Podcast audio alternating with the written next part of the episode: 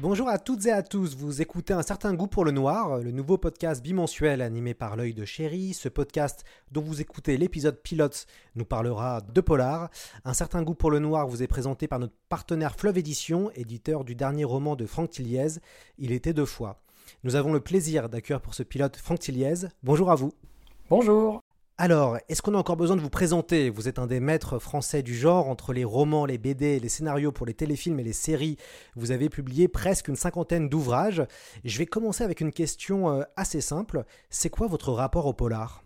Ah, bah, mon rapport au polar, c'est bah, euh, je vis avec le, polar. Alors, euh, je vis avec parce que bah, quand j'étais plus jeune, c'était vraiment le genre que j'aimais par-dessus tout, à la fois en littérature et puis dans, tous les films que, je voyais, euh, ça continue aujourd'hui, hein, avec, euh, avec en plus les séries, euh, toutes les séries polars.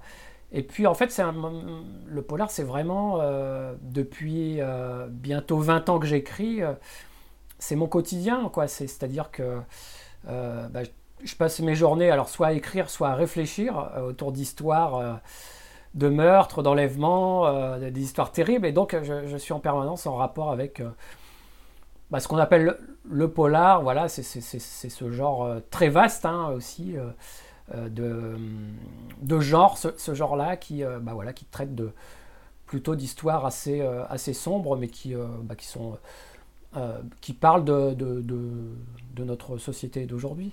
Est-ce que vous vous souvenez comment vous êtes tombé dans la marmite du, du polar? C'est quoi le premier roman qui vous fait un peu basculer ou qui vous fait vraiment aimer le genre? Ah, Je pense que bah, je pense que c'est sur les romans de Stephen King, euh, dont l'un en particulier, c'est Misery. Euh, j'ai, vraiment été marqué par ce livre et euh, ça doit faire 25 ans que je l'ai lu. Quoi. Bon, ça, ne me rajeunit pas, mais j'ai encore des, images de, ce livre qui se dégagent encore aujourd'hui. Donc ça, prouve la force du livre et, à quel point il m'a marqué. c'est vrai que ça, voilà, c'est vraiment à ce moment-là, je pense, donc je vais avoir 13, 14 ans, où j'ai vraiment plongé dans ce genre-là, parce que bah, du polar, en fait, tout le monde s'y met tout petit. Hein, euh, dès qu'on nous lit nos premiers contes, finalement, euh, ce sont un peu des, des polars, hein, les contes. Euh, Barbe bleue, voilà, ce genre de. Le petit chaperon rouge, voilà, on connaît. Et y a après, il y a les clubs des cinq, des littératures un peu plus à énigme, à énigme pour, pour les jeunes, mais vraiment cette bascule dans le, ouais, dans le vrai polar dur quand même, l'horreur, des choses qui vont un peu plus loin, ça, ça s'est fait avec euh, cet auteur Stephen King, et donc c'est, c'est un moment dont je me souviens euh, assez bien, alors que tout le reste autour est assez flou, mais celui-là, oui, je me, je me rappelle bien. Alors moi j'ai la chance de vous voir puisqu'on fait l'enregistrement euh, à travers Skype, j'ai la chance de voir votre bureau, ce que je sous-entends être peut-être votre bureau. comment, se, comment se passe l'écriture justement C'est quoi la journée type d'un Franck Tilliez ah, alors moi j'ai gardé un rythme qui, était un peu celui de, l'entreprise quand, bah, quand je travaillais. Hein. J'ai travaillé une dizaine d'années euh, dans le domaine de l'informatique. Et euh, voilà, je suis resté sur ce rythme-là, qui est un rythme très régulier, un rythme de, euh, où le matin, voilà, vers un petit peu avant 8 heures même, je me mets au bureau et, et où je, travaille jusqu'à 17, 18 heures. Ça dépend en fait. La, la, durée est variable, mais en tout cas, ça, c'est surtout voilà, cette, amplitude-là euh, en semaine. Alors moi, je ne travaille pas le week-end, hein. vraiment, je suis resté sur cette dynamique euh, d'entreprise. Le week-end, c'est pour la famille, voilà, les balades, enfin, tous les loisirs. Mais euh, c'est un rythme qui me convient, donc c'est un... En fait, j'écris mes livres sur l'année. C'est quelque chose qui est très éta... enfin, étalé, en fait, sur, sur une année complète. Je n'ai pas de période, on va dire, de euh, où je dois travailler à fond pour euh, voilà, écrire en six semaines un livre, euh, et puis pendant deux mois, je vais, faire autre chose. Non, c'est vraiment un petit peu tous les jours. Alors quand je dis un petit peu, c'est quand même des, journées complètes. Mais en tout cas, c'est vraiment étalé dans le temps, et c'est ce rythme-là qui, qui marche bien, auquel je suis habitué maintenant depuis quelques années, parce que c'est vrai qu'au début, quand on se met à écrire, on, cherche, enfin il n'y a pas de recette, donc on, on, se dit mais comment, quand il faut écrire, comment ça marche, est-ce qu'il faut se lever en pleine nuit quand on a une idée, tout ça? Et après, euh, bah, on, trouve son rythme, sa propre musique. Et, euh, et moi, c'est celle-là. C'est-à-dire, je n'aime pas être sous stress. Euh, des, auteurs qui aiment bien ça. Hein, vraiment, cette, urgence, ils ont besoin de l'urgence pour écrire. Moi, c'est un peu l'inverse. J'essaye de vraiment d'être le plus régulier possible pour ne pas avoir ces périodes de, très stressantes de se dire vite, il faut que j'écrive pour sortir un livre.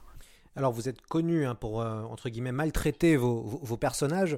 Euh, j'ai pu interviewer euh, Pierre Bordage, puisqu'à la base, moi je fais plutôt de l'interview autour de la science-fiction, donc vous, devez connaître Pierre Bordage. Et je l'avais interviewé sur comment lui, il construisait ses personnages, et, et Pierre Bordage, lui, se positionne comme un scripturant.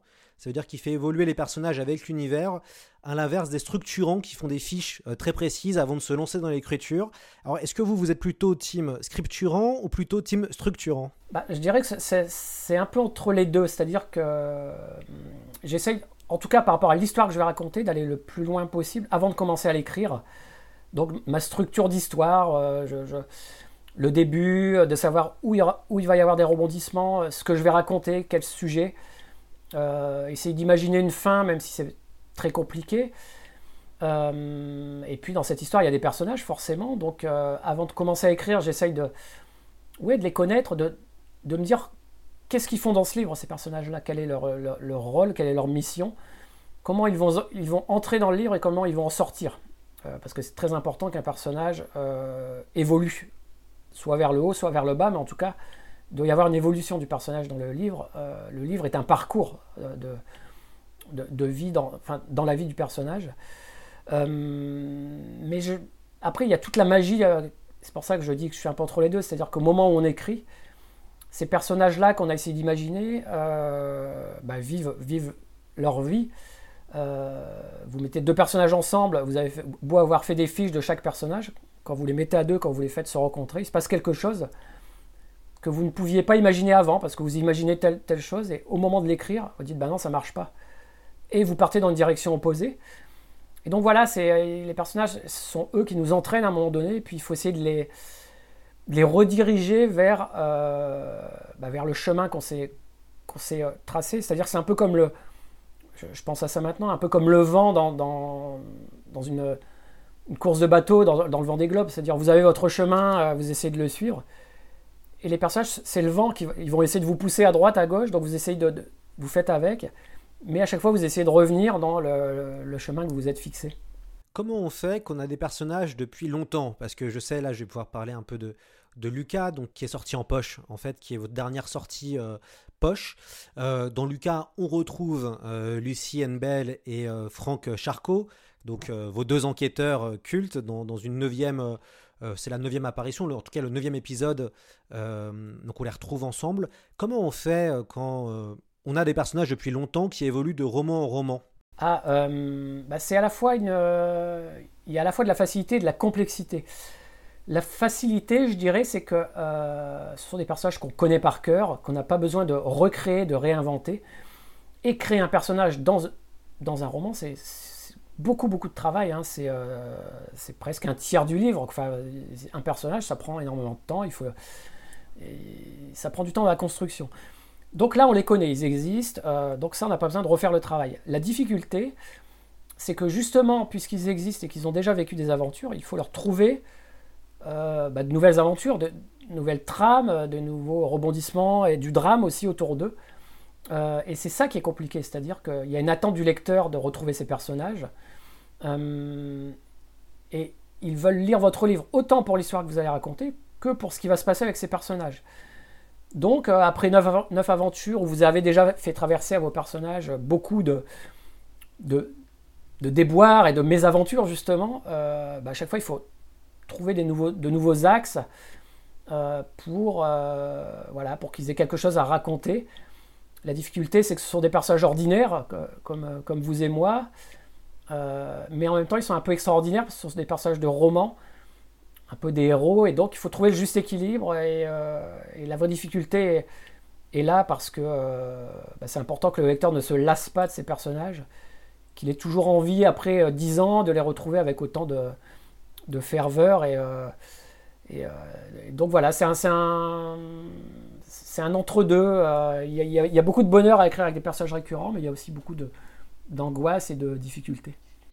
Puis ce qui est intéressant dans Lucas, c'est que vous avez euh, intégré une nouvelle recrue euh, qui est Audra Speak. Et donc, du coup, ce qui est pas mal, c'est qu'à grâce à elle et à travers ce personnage-là, il y a aussi un vent de fraîcheur, puisque sinon, c'est vrai qu'on connaît les différents personnages, leur évolution. Et c'est vrai qu'en ajoutant des nouveaux personnages, ça aussi donne un petit côté, un petit côté nouveau aussi. mais complètement. Et je, dirais que je prépare la, succession. Alors, c'est pas pour maintenant, mais mes tout premières aventures de Charcot et Lucie, j'écrivais beaucoup, presque à la première personne. D'ailleurs, les premiers Charcot, c'est la première personne. C'est-à-dire qu'on n'est que du point de vue de Charcot. Il n'y a que lui dans le livre quasiment. Et puis après, au fur et à mesure de l'écriture, alors après dans le syndrome E, on est qu'avec Charcot et Lucie. Hein, toutes les scènes passent par eux.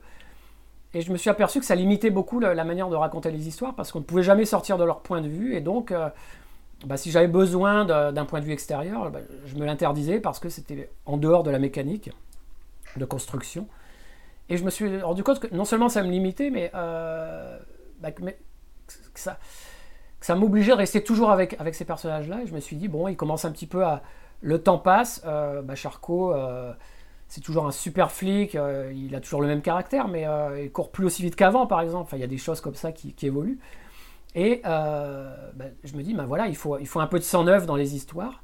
Alors, donc, de garder ces personnages-là très, très présents, parce que ce sont eux que les lecteurs aiment et, ont envie de retrouver. Et puis, de développer les personnages annexes autour, de les faire monter progressivement. Hein. Nicolas Bélanger qui a vraiment un, rôle principal dans, Lucas. Ça fait longtemps qu'il est là, mais je crois, je sais même plus depuis quand, mais je crois que c'est depuis euh, Angor ou 4 ou 5 livres avant, mais il, était vraiment euh, le petit rôle, celui qui, allait faire les photocopies, quoi. Et, il est monté comme ça, euh, et, c'est vrai que les lecteurs l'apprécient. Et Audra Speak, donc il y a une nouvelle venue, effectivement, parce que il faut des nouveaux personnages, mais c'est aussi, ça aussi des exigences personnelles, parce que plus j'écris et plus j'essaye d'être précis. Et à force de côtoyer euh, les, policiers, enfin tous ces milieux euh, autour de l'enquête, euh, ben, on se rend compte qu'un groupe criminel, enfin en tout cas un groupe crime comme on dit, ben, il n'y a pas qu'un ou deux personnages, hein, ils, sont à, plusieurs, ils travaillent à 4, 5, 6, et ils ont tous une fonction bien particulière, aussi importante, voilà, ils ont tous la, même responsabilité, et donc voilà, pour, par souci aussi de précision et de, justesse, euh, bah, je me dis, voilà, il faut que chacun ait un rôle à jouer dans, l'enquête. Donc c'est un peu plus compliqué parce qu'il y a plus de personnages à, manier, on passe un peu moins de temps avec chacun, et euh, parfois ça peut frustrer les lecteurs qui aimeraient bien toujours être avec Charcot ou, Lucie. Mais euh, voilà, encore une fois, c'est une, question de, justesse, d'équilibre. Bah, ce qui est intéressant, c'est que vous, avez, enfin, ce qu'on peut voir dans l'évolution de, de Charcot et Anne Bell, c'est aussi le réalisme. Et vous n'hésitez pas à décrire euh, la réalité de la police. Et ce qui est intéressant, c'est qu'on voit, enfin, suite. Moi, je pense qu'il y a des séries comme Engrenage, par exemple, qui s'est terminée cette année. Qui a, et il y a, vraiment un courant qui a, qui a apparu d'apporter du réalisme de c'est quoi la réalité d'être enquêteur, d'être policier.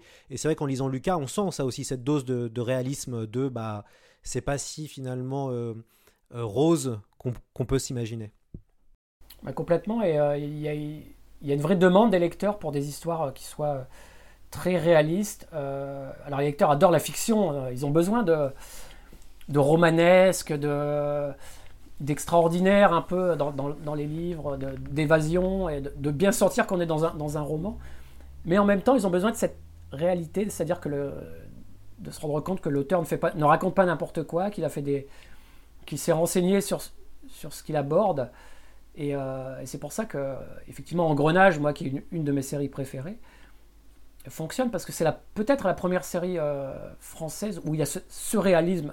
Enfin, c'est ça, quoi. D'ailleurs, c'est même la, première où on est dans, dans ce qu'est une enquête criminelle, c'est-à-dire avec sa, sa froideur, avec sa violence, avec le, les problématiques des personnages, et c'est ça qui est intéressant dans Engrenage et aussi dans les livres de ce fait-là. C'est euh, leur, leur démon intérieur, c'est leur leur fêlure, c'est leur problème, enfin toutes ces questions qui se posent par rapport à la violence. Et, euh, c'est ça le, vrai métier de policier euh, aujourd'hui, en tout cas dans les enquêtes criminelles, c'est ça. Et donc il y a une curiosité des lecteurs et euh, on retrouve bien ça dans, bah, dans, les histoires que, j'écris, c'est-à-dire que j'essaye de, un peu à la manière du engrenage en livre, c'est-à-dire d'être au plus proche de, ce qu'est aujourd'hui une enquête de police judiciaire en trichant un tout petit peu quand même, parce que dans la réalité, il y a toute la partie judiciaire qui est beaucoup plus longue. C'est beaucoup de paperasse, c'est beaucoup d'autorisation, c'est beaucoup de, procédures. Euh, et, dans les livres, bon, on essaie de rester réaliste, mais tout cela va très vite. Le juge donne les autorisations très très rapidement, etc. etc. ce qui nous permet à nous les romanciers, de nous, de nous concentrer uniquement sur, les enquêtes et sur la dynamique voilà, bah, du, du, livre qu'on écrit. Et puis ce qui est rigolo, c'est que vous avez même prédit le futur, entre guillemets. Hein. C'est plus que de l'ASF, Franck Tilliez. Je, repense à Pandemia. C'est vrai que, comment dire, on, on sourit qu'on y pense euh, que finalement euh, cette, euh, donc c'était la septième aventure avec nos deux, nos deux compères et qui doivent empêcher une, une pandémie de, grippe avec un virus qui, qui arrive et, et l'homme en noir, le, grand méchant de, de, cette, de cette aventure. Ça vous a fait quoi de vivre finalement ce confinement et cette pandémie en sachant que vous aviez en fait écrit Pandémia il y a quelques années avant? Oui, oui. J'aurais préféré que ça reste que de la fiction et en même temps ça m'a fait réfléchir justement sur cette histoire de science-fiction et de fiction. De se dire, mais c'est quoi la différence finalement? Et euh, pourquoi l'histoire de Pandémia se réalise quelque part hein, euh, Parce que c'est, moi, c'était une grippe qui se diffuse. Là, on est un coronavirus. Enfin, les gens qui ont lu le livre ou qui vont le lire, il y, a vraiment des points communs extrêmement forts. C'est parce qu'au moment où j'écris ce livre en 2015, bah, j'essaie d'écrire dans un monde dans lequel on est et d'écrire des histoires réelles. C'est-à-dire, c'est de, se dire qu'est-ce qui se passerait si? Donc, ça fait partie du champ des possibles euh, de prendre un événement, de dire voilà, dans le monde d'aujourd'hui, cet événement-là peut se produire, je vais le faire se produire et, je vais écrire une histoire là-dessus. Donc c'est la fiction, c'est-à-dire de prendre dans tout ce champ des possibles l'un des événements qui pourrait arriver. Donc moi j'avais pris cet événement-là qui est celui de se dire aujourd'hui il y a des virus qui sont là, on a la science, on a tous ces systèmes qui sont, bien présents, de dire bah voilà qu'est-ce qui se passerait si un virus euh, inconnu euh, euh, serait transmis d'un animal à un humain aujourd'hui? Et en fait, j'ai déroulé ce, ces scénarios-là, mais ce n'est pas de la science-fiction, c'est-à-dire que je me suis basé sur de la documentation, sur, euh, je suis allé voir les chercheurs, j'ai lu des, livres. Il y a des plans de pandémie qui existent, qui, sont, qui ont été écrits. Voilà, si, si, si, un virus touche un humain qu'il est inconnu, on isole la personne, on cherche les cas contacts, tout ça, tout ça, ça c'est écrit. Mmh. Et donc voilà, c'est c'est ce qui m'a fait. Euh, je me suis dit, bah ouais, c'est ça la fiction en fait. Et la différence entre ça et la science-fiction, euh, l'écart est là. Et donc ce, bah, roman, forcément, euh, aujourd'hui, on, me dit a posteriori, cinq ans après, ah mais c'est c'est incroyable, vous avez été devin, mais non, en fait, j'ai juste, je me suis juste dit, voilà, j'ai juste pris un événement possible à un moment donné, et puis j'ai développé le, en étant le plus précis possible, et forcément, comme j'ai été assez précis, eh bien euh, aujourd'hui, ça, bah, ce sont les mêmes plans, les, enfin, ce sont les mêmes euh, méthodologies, en tout cas. Enfin, pas encore. Là, ce virus, il est tellement incroyable, le Covid, que ça surprend encore tout le monde. Mais en tout cas, les bases sont là, quoi. Est-ce que ça vous a donné des, idées, cette période de confinement euh, Comment vous l'avez vécu d'ailleurs, ce, moment très, très spécial? Oui, alors, bon, plutôt bien. Alors déjà, par rapport à, question d'habitude, c'est-à-dire que moi je suis un peu confiné à l'année, comme beaucoup de mes, de mes copains auteurs, euh, on, passe son année dans un bureau seul la plupart du temps, et on, réfléchit, on écrit euh, nos histoires, donc ça a été au niveau imaginaire très propice, euh, très, propice parce que ben, on n'avait pas d'autre chose à faire que, que, d'écrire. Plus de rendez-vous, plus de déplacements, plus rien, donc moi j'ai beaucoup beaucoup écrit, et puis en discutant avec des copains, eux aussi. Euh, alors après, et c'est là où ça m'a sauvé finalement, parce que le fait d'écrire aussi, ça a été un vrai, un vrai moyen de s'évader de, de, ce, de ce confinement euh, par l'imaginaire, euh, de voyager dans ma tête et dans mes histoires, et faire que les journées se sont passées très très vite. Et puis il y avait la réalité, quoi, et la réalité, elle m'a beaucoup perturbé, c'est-à-dire que dès que je sortais de cette phase d'écriture et bah, d'imaginaire, bah, il y avait les chiffres qui tombaient euh, tous les soirs. Euh, et ça, ça m'a fait quand même passer quelques, en tout cas au début, mais comme tout le monde, comme beaucoup de monde, ouais, une période où c'était, euh, j'arrivais même pas à m'évader la journée dans mes histoires parce que je regardais trop les infos, j'étais collé à ça et, on devenait fou quoi. Il y, avait, vraiment, il fallait faire très attention. À un moment donné, je me suis dit voilà, j'arrête les infos, j'arrête tout ça, je me replonge dans mes, dans mes dans mes livres, et c'est là où ça, ça s'est bien passé. Mais oui, il y, a eu il y a une période, effectivement, euh, on avance dans l'inconnu, et ça, ça, fait encore peur aujourd'hui dans un monde où euh, on pensait qu'il n'y avait plus d'inconnu, ou que tout était maîtrisé. En tout cas, ce qu'on pensait. Puis d'un seul coup, on se retrouve face au, néant et à l'inconnu, de se dire, mais euh, demain on peut mourir, demain ça peut être la fin du monde, demain tout peut s'arrêter. Et, voilà, donc il y a eu cette peur-là qu'il a fallu surmonter. Et puis, bah, suite au confinement, vous avez sorti un livre, Il était deux fois, euh, qui est sorti en, juin 2020. Euh, Comment ça s'est passé euh, l'écriture de ce, de ce roman? Alors, Alors, moi, je, finis toujours mes romans l'année d'avant, en fait, c'est-à-dire la fin de l'année d'avant. Donc, Il était deux fois qui est sorti en juin, début juin 2020. Moi, je l'avais fini à l'automne 2019. donc voilà, Enfin, tout ce qui est virus, tout ça, ça ne m'a pas du tout, euh, puisque ça n'existait pas à l'époque, au moment de l'écriture.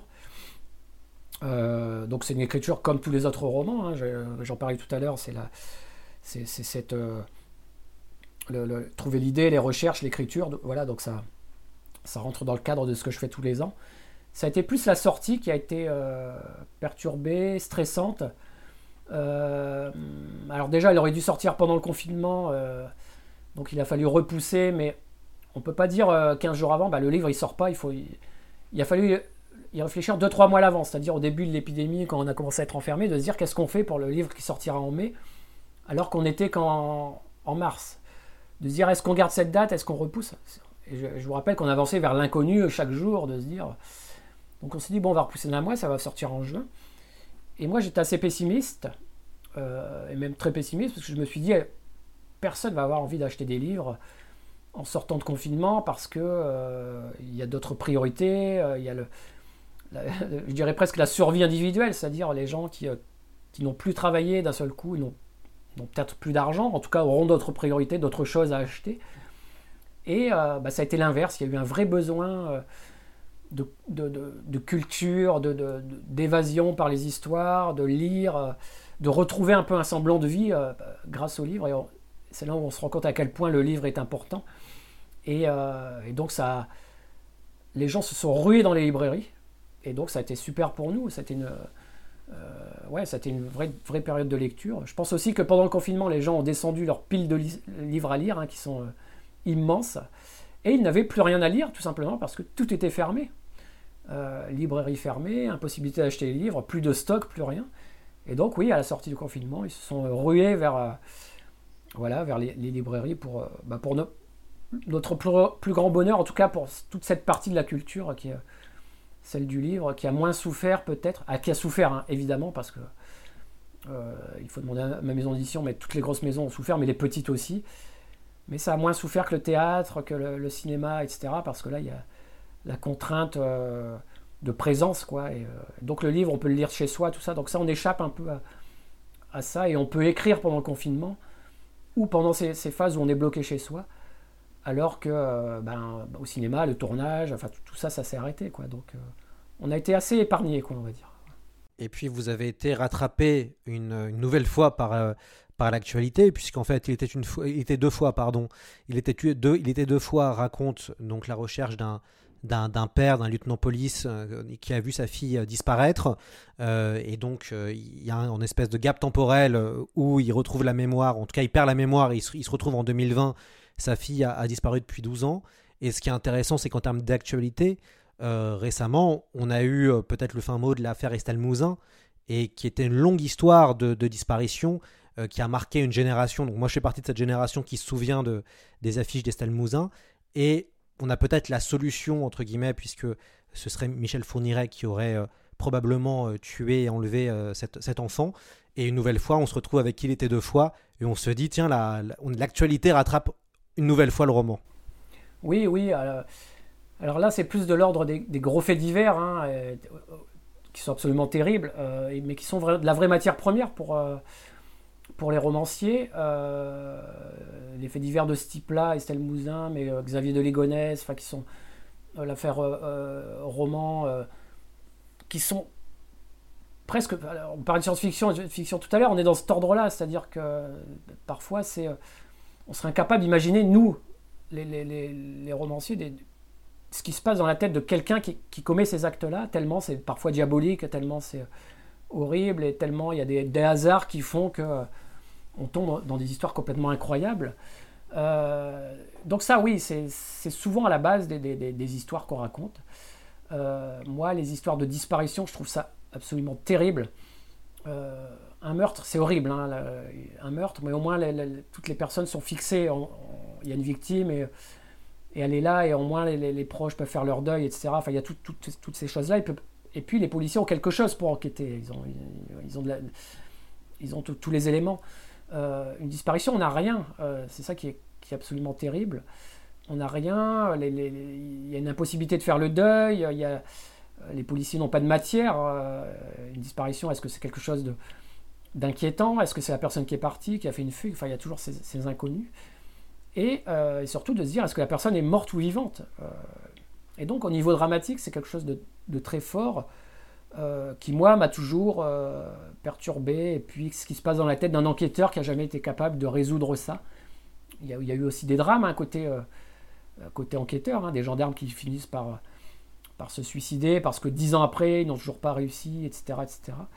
Euh, donc oui, on est aussi très proche de la, finalement de la réalité quand, bah, quand on écrit ce genre d'histoire-là, euh, parce que bah, finalement, les livres, c'est un, fait divers de plus dans, le roman, mais qui est complètement élaboré, hein, parce qu'il était deux fois, c'est quand même une histoire euh, romanesque, avec beaucoup de rebondissements, etc. etc. finalement, ça, part d'une disparition, euh, et puis d'un père qui recherche sa fille. Et, euh, ça, c'est quand même le les moteurs principaux de, on va dire, de, toutes ces histoires-là.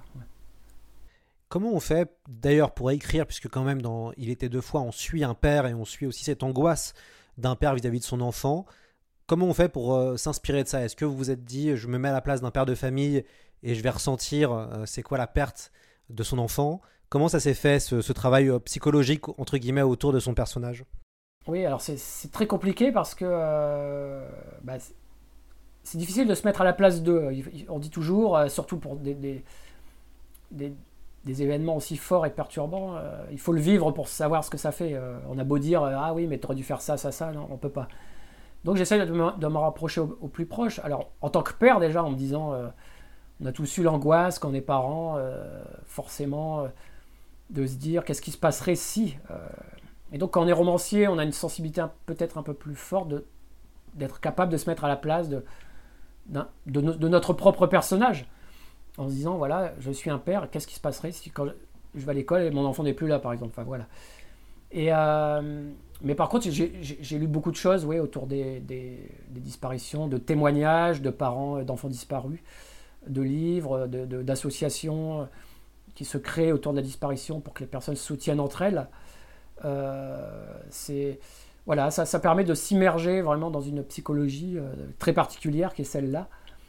Euh, et puis de, de, de de, de, voir que dans ces, dans ces, ces parents qui ont vécu ces drames-là, bah, il y a ceux qui se battent, il y a ceux qui abandonnent. Il y a rarement des entre-deux, hein, c'est vraiment des extrêmes. Et, euh, et moi, forcément, j'ai choisi la personne qui se bat parce qu'elle est porteuse de mon histoire et euh, j'ai besoin d'un personnage fort et combattant pour bah, qu'il puisse tenir le roman et mon histoire à, bout de bras. Est-ce que vous êtes déjà demandé est-ce que vous êtes déjà dit, je vais aller interviewer euh, soit justement un père de famille qui a perdu sa fille et discuter avec lui, ou soit à l'extrême inverse, euh, d'aller euh, interviewer ou d'aller discuter avec un tueur ou, un malfrat ou un bandit? Est-ce que vous êtes déjà fait ce, vous êtes déjà posé la question de est-ce que si j'allais rencontrer ces gens-là pour avoir plus d'authenticité ou pas? Non, alors non parce que au niveau des, disparitions, bon c'est bon, c'est des sujets que je depuis que j'ai commencé à écrire, les faits divers, tout ça, que, dont je, suis proche, ça m'intéresse, donc je regarde beaucoup, beaucoup de reportages, je lis beaucoup de témoignages, et les, témoignages sont souvent très forts parce que ce sont des, des, parents. C'est vrai que j'ai jamais eu cette, euh, enfin, ce besoin, en tout cas, d'être face à, des personnes pour qui c'est extrêmement compliqué de reparler de ça, euh, évidemment. Euh, je suis assez pudique là-dessus et respectueux, donc moi-même, ça me gênerait de. Voilà. Ça, m'embête moins d'aller voir des vrais scientifiques et de leur poser. D'ailleurs, c'est mon truc, quoi, de, de parler de vrais sujets scientifiques que de choses plus psychologiques comme ça, où euh, je me sentirais autant gêné face à la personne, de remuer comme ça des souvenirs euh, terribles. Euh, donc, j'évite. Et le point de vue des tueurs ou des, ou des personnes qui, qui, qui, commettent ces actes, je, je récupère plutôt auprès de policiers en fait. Voilà, c'est-à-dire que encore une fois, c'est pareil que la démarche scientifique, c'est-à-dire d'être face à un, policier et de dire bah voilà, toi tu les connais, euh, comment ça se passe, etc. Donc je préfère cet angle-là que l'angle euh, psychologique parce que euh, c'est peut-être ce qu'il faudrait faire hein, si j'ai créé des romans plus dramatiques et psychologiques, mais moi ce que j'écris c'est quand même des polars euh, avec une histoire policière et donc la partie très très psychologique, même si elle est très présente dans mes livres, euh, voilà, c'est qu'une partie, donc je peux, j'arrive à me débrouiller avec les armes que je, que je réussis à récupérer.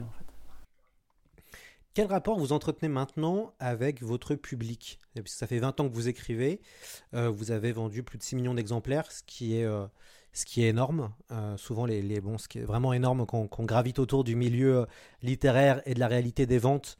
Euh, arriver à faire 6 millions de, ventes, c'est c'est quand même vertigineux. comment, voilà, comment, c'est quoi votre rapport avec le public et puis comment il a, il a évolué ce, ce rapport?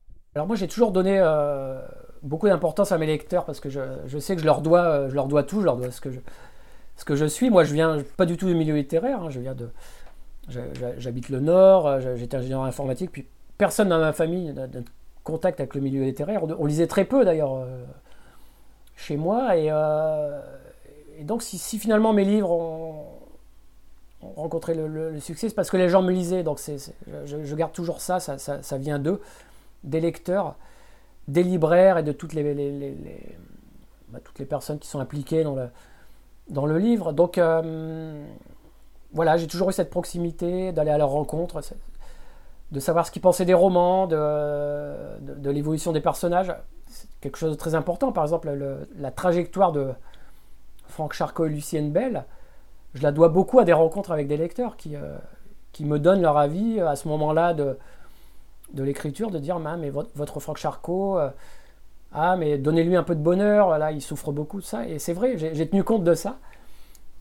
Parce que c'est important d'écouter, de, répondre un peu aux attentes des, lecteurs. Et. Euh, et euh, donc voilà, il y a eu beaucoup de.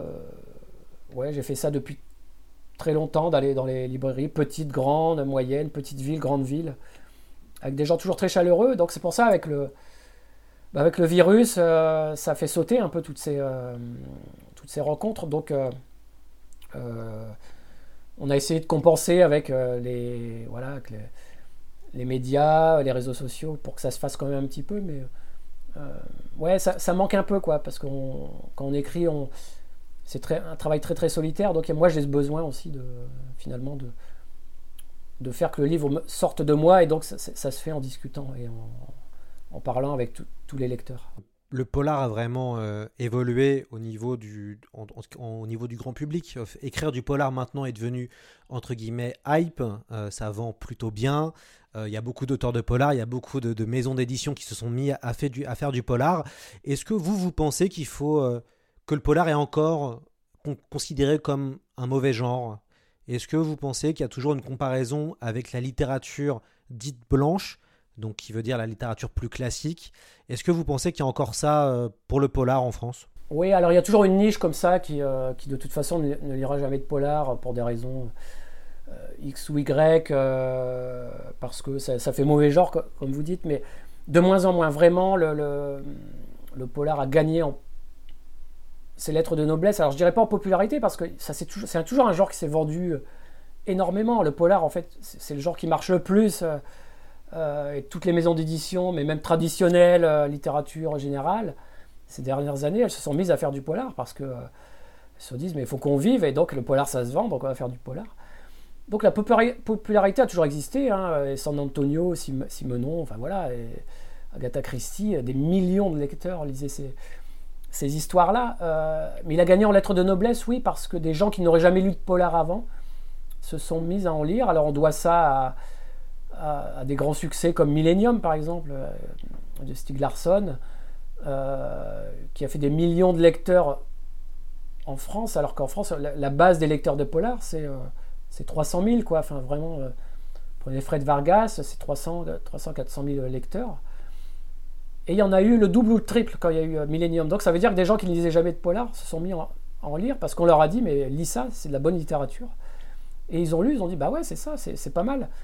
Franchement, et ils avaient gardé une image très très négative. Donc tous ces gens-là se sont dit, bah, ça a donné des lettres de noblesse au, polar, et puis des auteurs qui ont des très belles plumes et qui, bah, qui écrivent de, bonnes histoires pense à Pierre Lemaître, par exemple, qui, a franchi cette frontière infranchissable qui est celle de, la littérature noire vers la littérature blanche. Il a le Goncourt, ce qui est quand même le.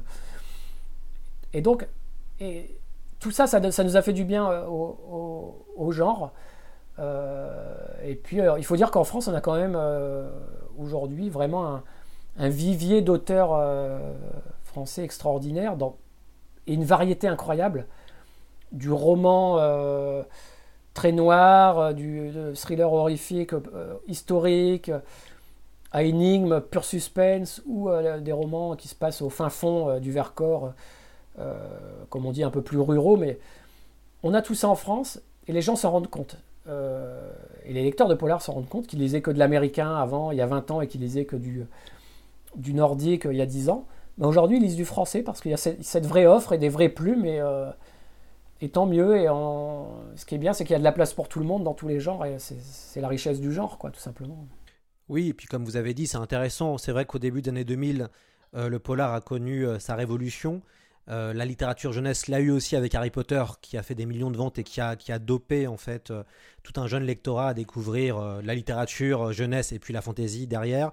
Le polar a eu deux grandes sorties qui ont été énormes, hein, entre guillemets, Da Vinci Code en thriller, où c'était totalement fou, et puis après il y a eu la vague Millennium qui a fait découvrir le, polar scandinave. Et, ça a permis réellement aussi une vraie, une vraie offre. Et puis ce qui est intéressant, c'est de voir à quel point certains auteurs anglo-saxons sont devenus entre guillemets des classiques. Euh, on pense à Agatha Christie, on pense à Conan Doyle, qui, sont étudiés euh, à l'école, euh, et puis bah, à des, auteurs comme James Ellroy, qui sont, qui ont maintenant, alors qui font, qui ont été reconnus et connus grâce pour James Ellroy au Quator de Los Angeles, qui sont maintenant considérés comme de la littérature blanche et qui sont invités, quand ils sont invités dans des grands festivals, tout le monde s'y presse. et donc ça aussi, c'est intéressant. C'est venu, la, la, la reconnaissance est venue aussi de l'étranger. Oui, oui, oui, oui. Euh, bah, de l'étranger, de la qualité des livres et puis de, la manière dont tu parlais de la société, quoi. C'est-à-dire, euh, euh, les gens ont un besoin de comprendre le monde dans lequel ils vivent et on le voit bien. Aujourd'hui, moi, ce qui m'avait surpris, par exemple, c'est pendant le confinement, il y a tous les livres qui traitaient du sujet de virus, tous les médias, même les films, ce sont les gens les ont lus et visualisés. Euh, la peste de Camus, euh, les gens se sont mis à lire ça pendant le confinement, euh, mais Pandémia aussi, moi j'avais on en a parlé tout à l'heure, mais Pandémia, sont mis à, lire ce livre. Et on pourrait se dire, mais pourquoi Pourquoi lire des, non seulement des, histoires anxiogènes, mais qui en plus parlent de virus, alors qu'on est. C'est incroyable. Mais encore une fois, c'est à dire qu'il y a un besoin de comprendre des gens du monde, ils ont besoin de comprendre le monde dans lequel ils vivent. Et oui, le virus, on leur dit dans les médias, à la télé surtout, parce que c'était que ça, euh, il se passe ceci, il se passe cela, mais ils ont besoin d'avoir d'autres angles d'approche pour essayer de comprendre le, phénomène. Et la littérature en est éteint, en et donc de dire, bah tiens, on va essayer de comprendre aussi par les livres ce que c'est qu'une pandémie, ce que c'est qu'un virus, comment on se comporte. Parce que, voilà, on parle beaucoup de fake news, de, euh, de gens qui sont... Euh, voilà, euh, qui sont assez, euh, qui croient en ce qu'on leur dit, mais oui, oui pour une certaine partie, mais non pour la plupart, qui ont quand même ce besoin de, de croiser les sources, de se renseigner un un peu ailleurs, euh, pour voir si, si ce qu'on leur dit est vrai. Et, ça, c'est vraiment, pour moi, en tout cas, c'est mon explication qui, du genre du polar aujourd'hui. oui, bah, le, polar apporte un éclaircissement sur le, monde dans lequel on vit, mais qui est peut-être beaucoup plus réaliste, réel que ce qu'on nous dit dans les médias. Euh, donc voilà, ça explique aussi le succès du genre. Alors, sur quoi vous travaillez euh, prochainement euh, Faites-nous un peu de, teasing pour nous dire c'est quoi les, les prochains Franck Tilliez Bon, alors je, suis multi-activité dans l'écriture, hein, parce que il y, a mes romans, j'écris des Alex Hugo aussi, la, série de, de France 2 avec Samuel Le Bihan, donc avec Nico Takian, euh, qui est aussi auteur de, Polar. Euh, on écrit euh, donc, des, épisodes de la série Alex Hugo. moi, je fais un peu de BD aussi, BD jeunesse. La Brigade des Cauchemars, qui est bah, du frisson pour les jeunes, on va dire pour les plus jeunes. et dont j'adapte, et dont on adapte, parce qu'on est plusieurs scénaristes, la BD en série en ce moment même. C'est-à-dire qu'avant d'être avec vous, j'étais en train d'écrire le, bah, des, dialogues de, personnages de, la série.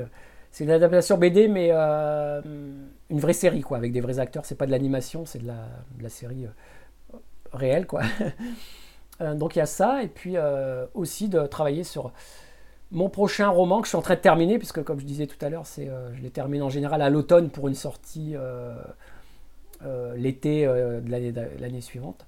Donc de revenir, bah, là je suis dans un, un, Charcot, donc je suis avec Charcot. Euh, puisque tous les deux ans, c'est un peu ma, voilà, mon fonctionnement. J'écris une histoire avec euh, policière avec, Charcot, et puis euh, une fois sur deux, j'écris des, one-shots. Donc voilà, je suis avec ce personnage, et voilà, je garde un peu le sujet en, suspense pour l'instant, parce que faut toujours faire durer un peu, mais voilà, je, je, pense que ça va être une bonne, encore une bonne grosse enquête pour voilà, pour, euh, pour ces personnages que, que je torture, mais euh, voilà, j'essaye de leur faire des petits cadeaux de temps en temps, et puis je sais que les, lecteurs aiment ça, surtout si, si je torture mes personnages, c'est parce que les lecteurs le, le réclament. Ce sera le, mot de la fin. Merci beaucoup Franck Tilliez d'être euh, venu euh, faire ce pilote pour un certain goût pour le noir. Euh, on peut vous retrouver, bon c'est assez, maintenant assez simple, hein, Franck Tilliez c'est quand même maintenant partout, mais on rappelle qu'il y a Lucas qui est sorti aux éditions Pocket récemment, c'est la neuvième aventure de Charcot, en attendant la, dixième, donc on espère très vite. Et puis bien sûr, il, y a, il, était, il était deux fois chez Fleuve. en, grand format et euh, qui devrait euh, réjouir les amateurs euh, de disparition. Et eh ben un petit mot pour la fin, Franck Tilliès, vous lisez quoi en ce moment? Là, je lis alors je lis une biographie d'une artiste contemporaine. c'est Marina Abramovic. Alors ça, ça vous dira peut-être rien, mais en tout cas, c'est une artiste qui fait des performances artistiques sur, sur les corps. Et en fait, c'est déjà des sujets que j'ai abordés dans, mes romans parce que ça me fascine. Euh, c'est encore de la très psychologique de dire pourquoi des, gens font ça. Donc voilà, je suis plutôt dans des, euh, des biographies euh, que des polars. mais les ces biographies-là sont aussi des polars quelque part. Donc j'y retrouve mon, mon compte. très bien. Bon, on espère vous retrouver, Franck Silias, très vite. Et encore merci de votre temps. Ben merci, merci, c'était un plaisir.